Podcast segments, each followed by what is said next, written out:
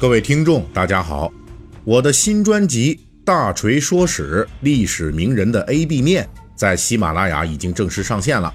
这部专辑会讲述上百位历史名人的精彩故事，挖掘他们身上不为人知的另一面。专辑计划更新两百集，每周三到五集，欢迎您前往订阅收听。我们用声音把历史的温度分享给您。明天是十一月十四日，整整一百年前的这一天，也就是一九一九年十一月十四日，在湖南长沙发生的一桩震惊全国的命案，而围绕这桩命案展开的激烈辩论，又成为了五四运动期间最著名的女性权益案件之一。本期的大锤说史啊，锤哥就带着大家重新回顾这整整一百年前的。这桩著名的案件，一九一九年的十一月十四日，湖南长沙青石桥，一桩迎亲正热热闹闹地进行着。出嫁的是城里眼镜店老板赵海楼的女儿赵武珍，而迎娶新娘子的则是长沙城里有名的富户甘子园古董商人吴武。由于这一桩婚事之前就被流言炒得厉害，所以啊，很多人都来看热闹。之所以这桩婚事会有流言，主要原因啊，是在寻常人眼中，这对男女啊，有点忒不般配了。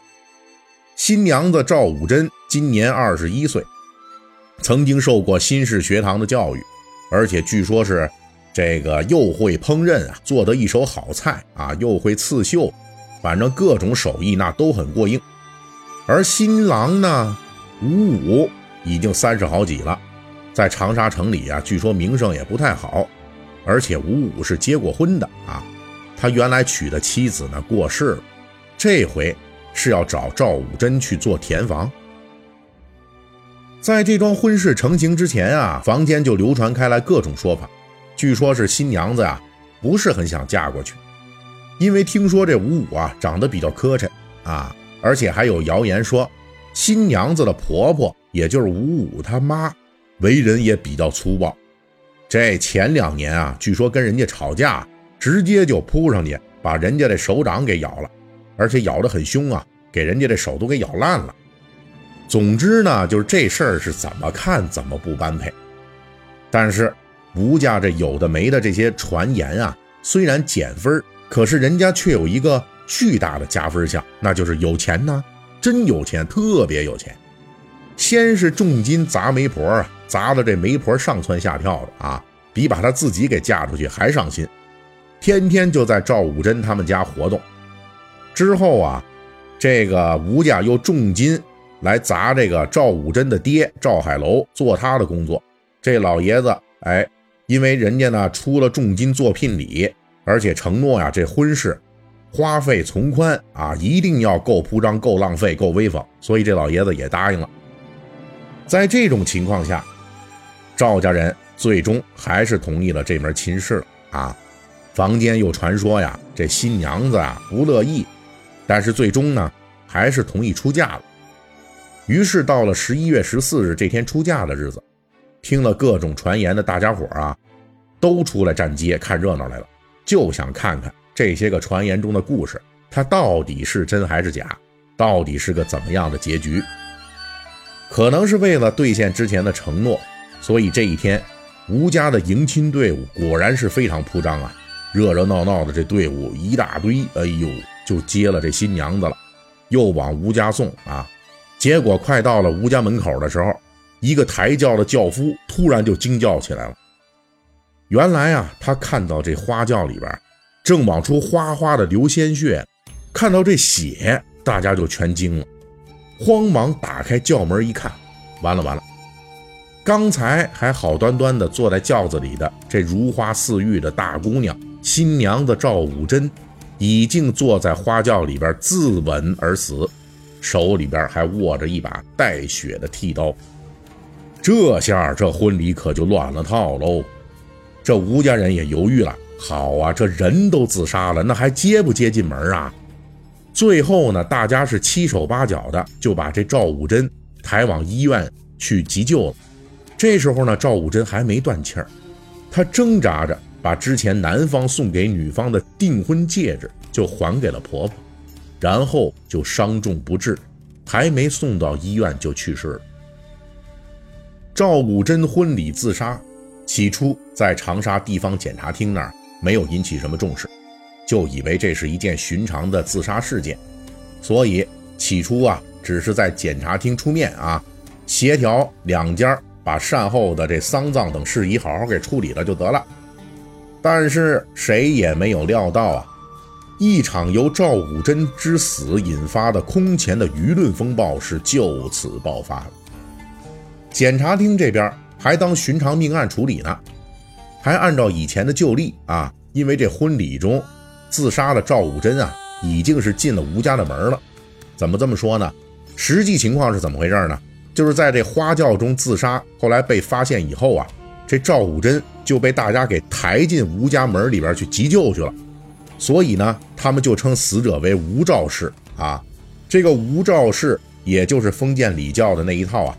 当时还比较流行，女子出嫁之后啊，要改丈夫的姓氏。这一改可就出了大麻烦了，马上就有舆论质问：哪里来的吴兆氏啊？赵武贞为了反抗这次出嫁，连命都不要了，花轿里边就自杀了。你们怎么事后还给她按照出嫁的吴家媳妇来算？一场火山爆发一般的舆论就此点燃了。在当时五四运动前后啊，这新文化运动如火如荼之际，一个弱女子有知识有文化，却被父母逼迫嫁给自己不想嫁的人，最后不惜以自杀来抗争。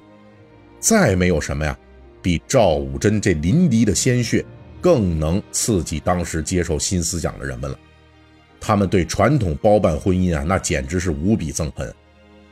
在各地报刊媒体纷纷报道赵武贞命案，归结为以死抗争、反对包办婚姻之后，这事儿可就大了。吴家人自然首当其冲，就成了被批判的目标了啊！用几个臭钱你就敢强娶？而赵武贞的家人呢，也是因为贪图丰厚的聘礼，也成了舆论的重点抨击对象。这两家人一看形势不对，赶紧又出来声明。说赵武贞啊，起初是有点不想嫁给吴武当田房，但是后来赵家人做了思想工作，姑娘也就想通了。按照赵武贞的父亲赵海楼的说法，赵武贞是个比较讲究三从四德的旧派女性，她是被之前各种谣言给欺骗了。比如说，就谣传说这吴武已经五十多岁了啊，又说呢这吴武丑的不要不要的。还有说这个婆婆穷凶极恶，活阎罗在世等等等等吧。那时候碍于封建礼教啊，这寻常的年轻女性也不能经常出门去自己验证这些谣言的真伪，所以最后呢，就是总之啊，这个咱们这姑娘就误听误信了谣言，就觉得哎呦自己未来这没有前途了，这结了婚可怎么办？于是这才自杀。但是赵海楼的这番解释啊，并没有起到平息舆论的效果，反而是让舆论更加激化了。因为在那个时候啊，像这种没有独立经济能力的年轻未婚女性，她在面临家长逼婚的时候，几乎是没有任何反抗能力的，也没有什么申诉渠道。比如说，你想不嫁是不是？那好，家长就会断绝你的经济来源，让你自生自灭。啊，这可不是锤哥说瞎话啊。因为就在赵武贞自杀之前几个月啊，那时候北京还闹了一出这个李超事件啊。李超呢，就是反抗包办婚姻，自己从广西就跑到北京来读书了，结果家里边就断绝了他的经济来源，最后李超贫病而死。大家对这封建包办婚姻的憎恨啊，已经是到了临界点了。而走投无路的赵武贞，最终以自杀明志。就成了整个近代中国争取女性自由的重要的标志性事件之一。在一百年后的今天啊，我们回顾这件事儿的时候，可能会感慨啊，如今的自由恋爱多么的好，想爱谁就爱谁，想不爱谁就不爱谁，只要自己愿意，那就爱谁谁。但是在当年啊，要想自由恋爱，在中国那真是在用生命在推行啊！最终呢，竟然是以自杀的鲜血开始，而这呢，也正是近代中国在蹒跚中艰难进步的真实写照。